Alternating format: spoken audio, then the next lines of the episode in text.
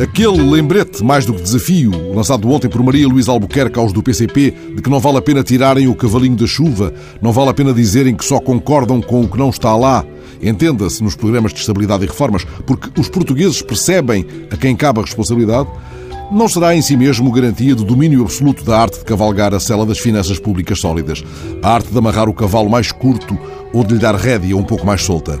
Não é, aliás, o Parlamento um picadeiro, mas já ali testemunhámos muitas vezes prodígios de volteio. A tática do CDS no debate de ontem, por exemplo, ao mudar o projeto de resolução, merece, nesse capítulo, uma generosa nota artística.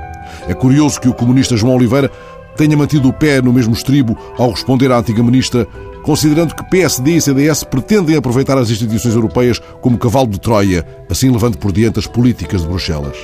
Ora, não se vislumbra um Ulisses nas hostes da atual oposição.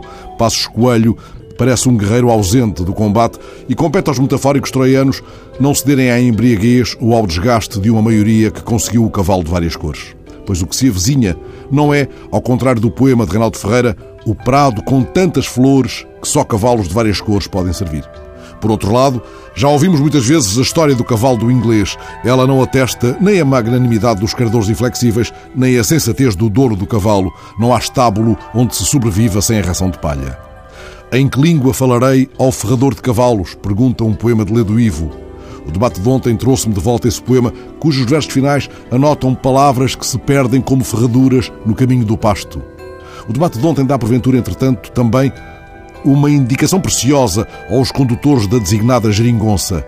Talvez eles devam doravante afirmar a potência do veículo em cavalos-vapor, os horsepower que Watt estabeleceu como unidade de medida quando fez vingar o seu engenho.